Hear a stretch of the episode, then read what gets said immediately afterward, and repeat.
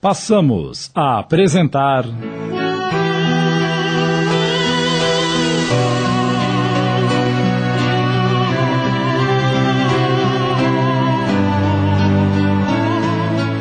Reconciliação. Minissérie de Júlio Carrara baseada no romance do espírito Antônio Carlos, psicografada por Vera Lúcia de Marinzec.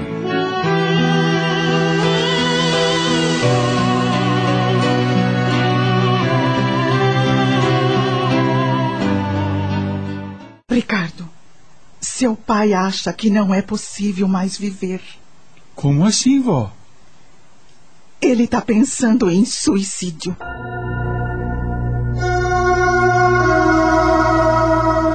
Seu remorso é muito grande. Seus erros lhe parecem irremediáveis. Julga-se o pior dos seres humanos e espera uma oportunidade para pôr fim à sua vida física. Ele não pode fazer isso, vó. Vimos em filmes aqui na escola como os suicidas sofrem. Nada se compara com a dor daqueles que destroem seu corpo físico. Por isso estou lhe contando o que ocorre com ele, Ricardo. Manuel está sendo vigiado e longe de qualquer objeto que possa utilizar para se ferir. Não chore, Ricardo. Não chore. Vamos ajudá-lo. Mas como, vó? Foi permitido irmos para junto dele até que consigamos tirar essa ideia de sua cabeça. E se não conseguirmos, vó? Se Manuel quiser realmente se suicidar, não vamos conseguir impedir. Mas ele pode te ouvir. Você é determinado e conseguirá impedi-lo de cometer mais este erro. Sejamos otimistas e vamos ao seu encontro. Agora? Sim, agora. Mamãe Manuela não vai? Não. Manuel fica muito agitado com a presença dela. Mas não se preocupe. Haja com amor e simplicidade, que estarei com você o tempo todo.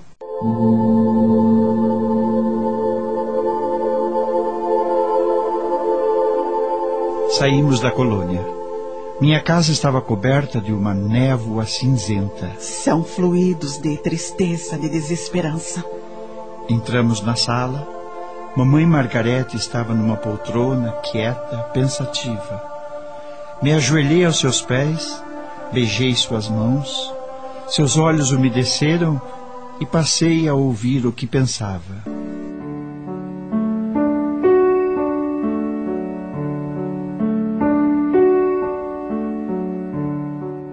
Ai, Ricardo, que saudade. Por onde você anda? Tudo é tão triste. Nosso lar desmoronou. Acho que construímos nossa felicidade sobre a areia, na ilusão de que não podia ser destruída. E foi. Não fique assim, mamãe, por favor. Ânimo, Ricardo.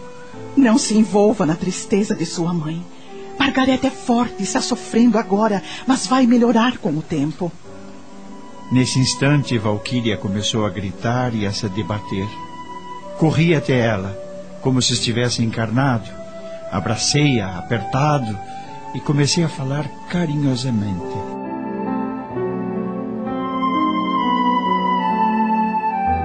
Calma, Valquíria. Calma, minha. Diante do olhar assustado de Pretinha, que viera correndo acudir Valquíria, percebi que minha irmãzinha conseguira perceber minha presença. Parou de gritar, apertava os braços como se eles pudessem me abraçar fisicamente. Pretinha não me viu, mas viu Valquíria como se abraçasse alguém, acalmando-se logo, como acontecia quando eu estava encarnado e repetindo ri, ri, como me chamava.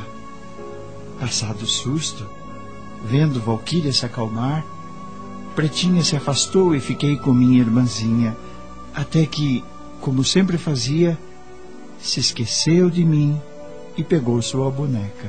Venha, Ricardo. Vamos ver seu pai.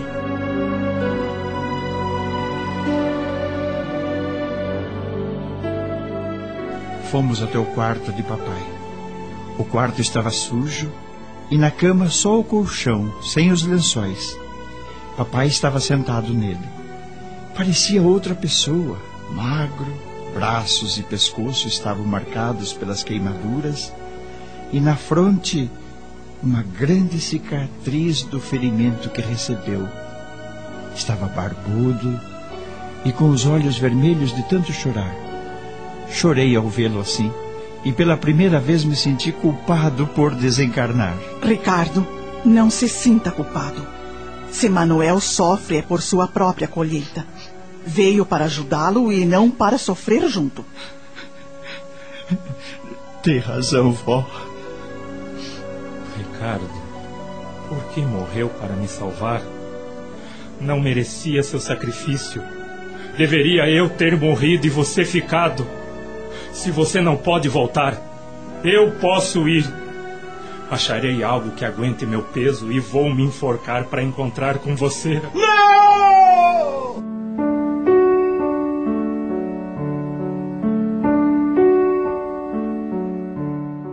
Não me ouviu com os ouvidos físicos, porém meu grito emocionado fez com que se calasse. Não pense em se matar, pai. Isso só aumentaria seu sofrimento. Pelo amor de Deus, não se mate.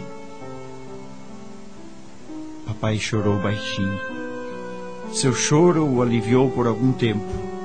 Ele adormeceu e vovó tirou seu corpo perispiritual do corpo físico. Então ele conseguiu me ver.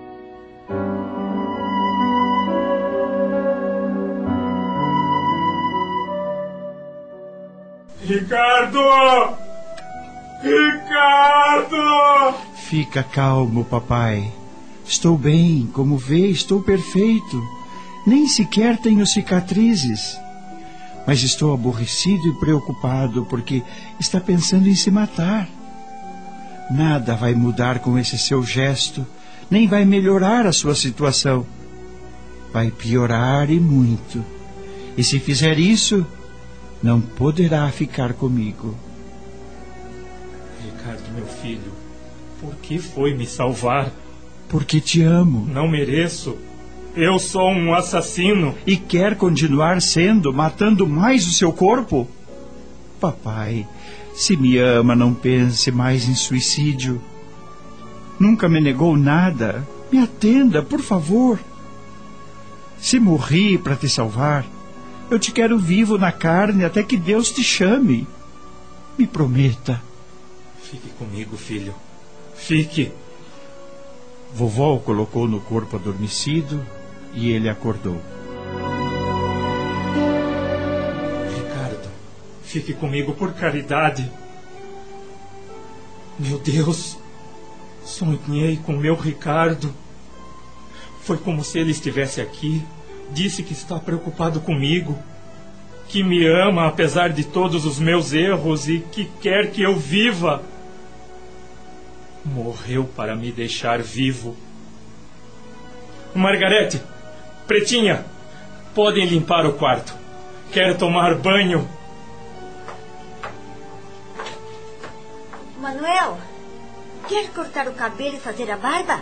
Quero. Saíram para o quintal, andando devagar por entre as árvores. Papai estava tranquilo. Momentos depois chegou o barbeiro, que cortou o seu cabelo e fez sua barba. Em seguida foi tomar banho, colocou as roupas que lhe ofereceram e em seguida foi jantar. Depois voltou para o quarto que já estava limpo. Podem fechar a porta. Estou bem e vou dormir. Acho que estamos conseguindo ajudá-lo. De início está ótimo. Mas devemos fortalecê-lo mais e nos certificar de que não pensa mais em suicídio. Estamos apresentando.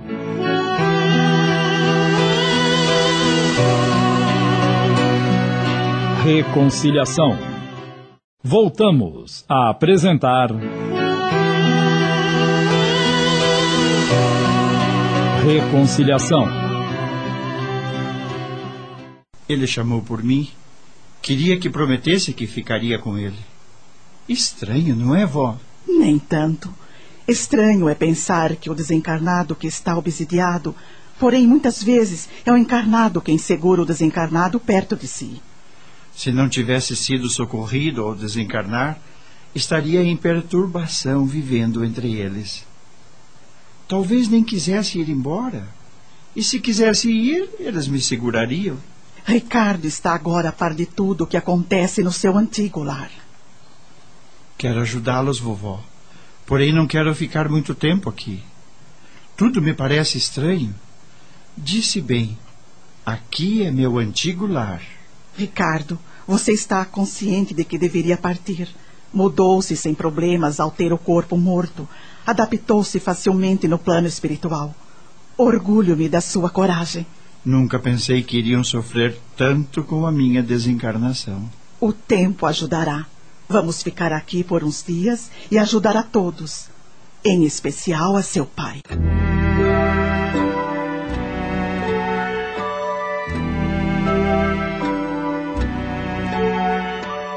Vovó e eu tudo fizemos nos dias em que lá permanecemos para instruí-los, para que se conformassem. O desespero foi sendo substituído pela calma e todos me pareceram melhores. Papai não falou nem pensou mais em se matar. Passou a se alimentar regularmente. Achando que havíamos obtido êxito, retornamos à colônia e me senti feliz entre os colegas do educandário.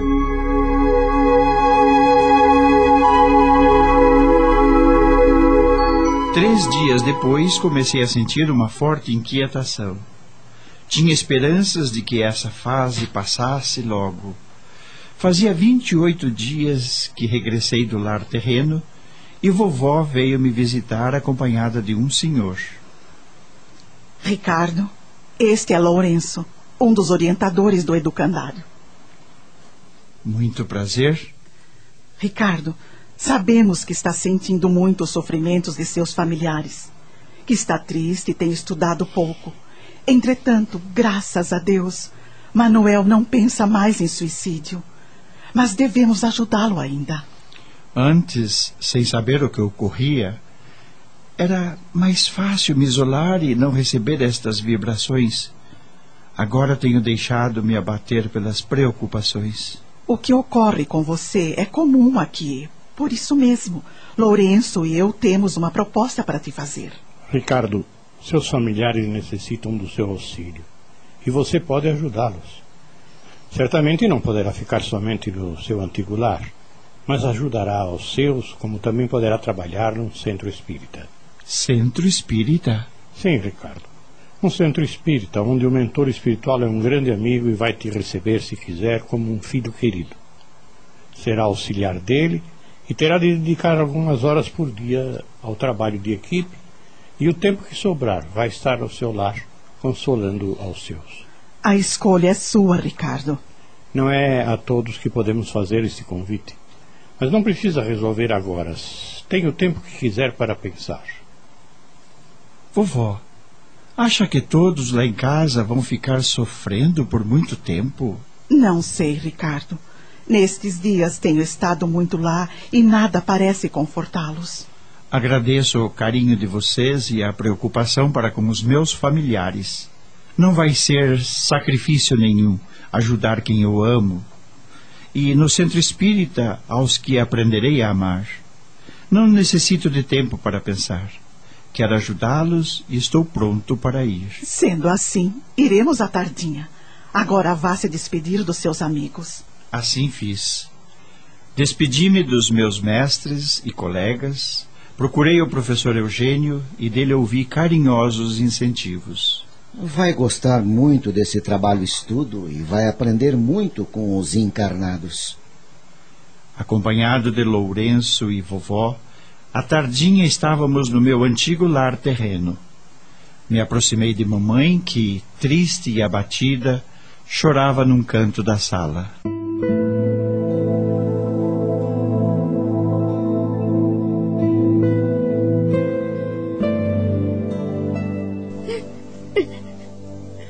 Ricardo, meu filho, por Deus, venha nos ajudar. Já nem sei mais o que faço. Sentimos tanto sua falta. Por que tudo isso teve de acontecer? Por que você morreu? Venha nos ajudar, filho. Carlos quer internar seu pai no hospício. Sabe, ele está bem atrapalhado. Fica calma, mamãe. Deus é justo. Sabe o que faz e por que faz. Lourenço e vovó aplicaram-lhe um passe. Mamãe acalmou-se e pôde orar mais tranquila. Em seguida, viva Alquíria toda machucada. Deveria ter tido crises constantes. E ela novamente percebeu a minha presença, estendeu os braços em minha direção e gritou: Não vou te deixar mais, Valquíria. Estarei sempre ao seu lado. Deixando-a alegre e tranquila, fomos até o papai. O quarto estava como da primeira vez em que eu o visitei, sujo e cheirando mal. Papai estava mais magro, barbudo e descabelado. Estava de pé num dos cantos do quarto e batia com a cabeça na parede. Não me contive e gritei: Papai!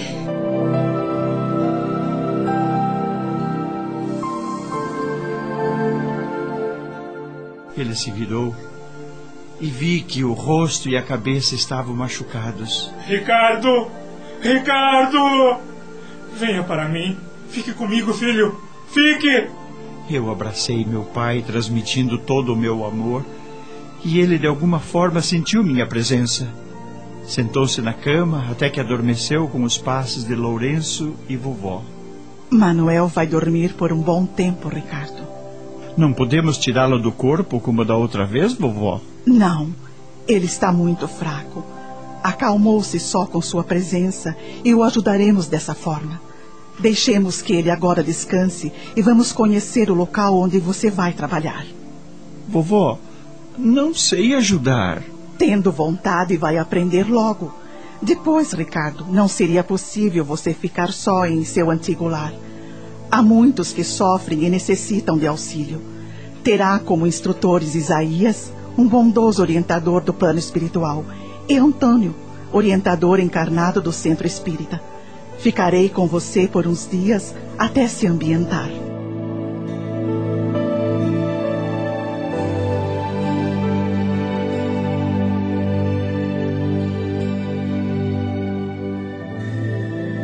O centro espírita era perto do meu lar terreno.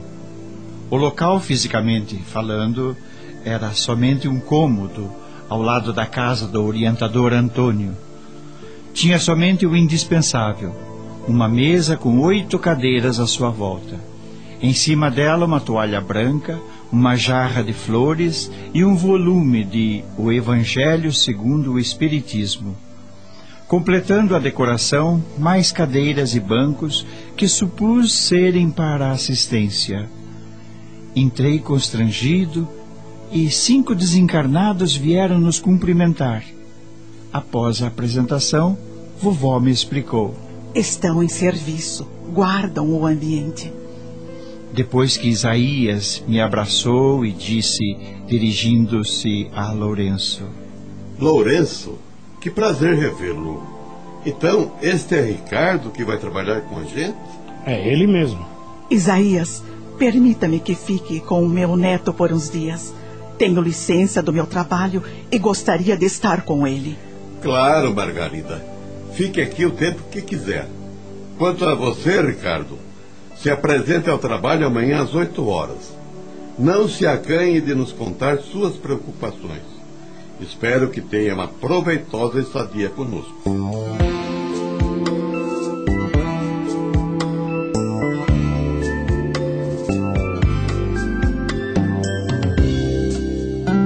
Despedimos.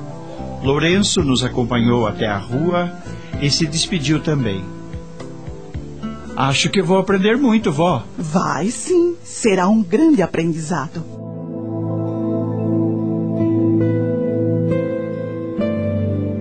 Às oito horas em ponto, nos apresentamos no centro espírita. Isaías, o mentor, nos cumprimentou sorridente. Ricardo, você deverá trabalhar todos os dias, em média 48 horas por semana. Normalmente tudo por aqui é tranquilo. começará ficando de guarda com outros companheiros nossos.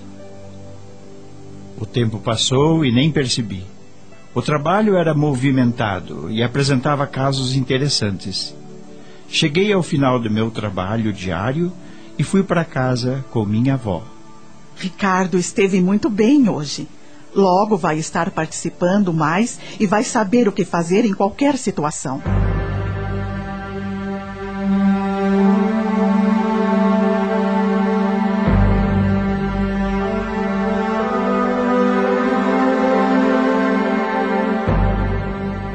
Meu lar terreno estava envolvido pela névoa de tristeza e preocupação. A única que percebia minha presença era Valquíria. Papai se acalmava quando eu estava a seu lado. Se alimentava e, após alguns dias, tomou banho, se barbeou, deixou que limpassem o quarto e não bateu mais com a cabeça na parede. Carlos ainda queria levá-lo para se tratar num sanatório, mas mamãe, vendo o melhor, foi contra. Nesse período, conheci Antônio, o orientador encarnado do Centro Espírita. Jovem, bem apresentável, veio com a esposa fazer a limpeza física do local. Gostei dele. Transmitia simpatia e bondade. Era tranquilo e estava sempre sorrindo. Chegou a hora de vovó voltar ao seu trabalho. Despediu-se de mim. Por instantes me senti triste e temi ficar sem saber o que fazer. Ricardo, passarei todas as minhas horas livres com você e não se acanhe em pedir ajuda a Isaías.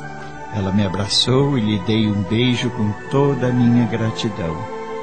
Me concentrei nas minhas novas responsabilidades, me fortalecendo e confiando na amizade dos nossos companheiros.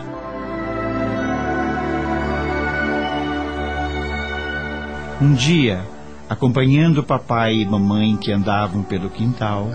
Margarete, sinto que melhoro, porém carrego comigo uma dor tão grande e nunca mais serei como antes.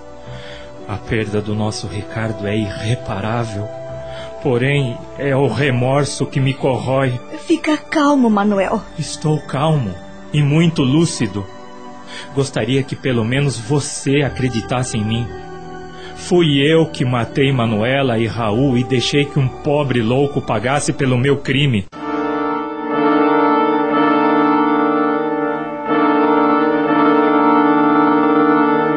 Acabamos de apresentar.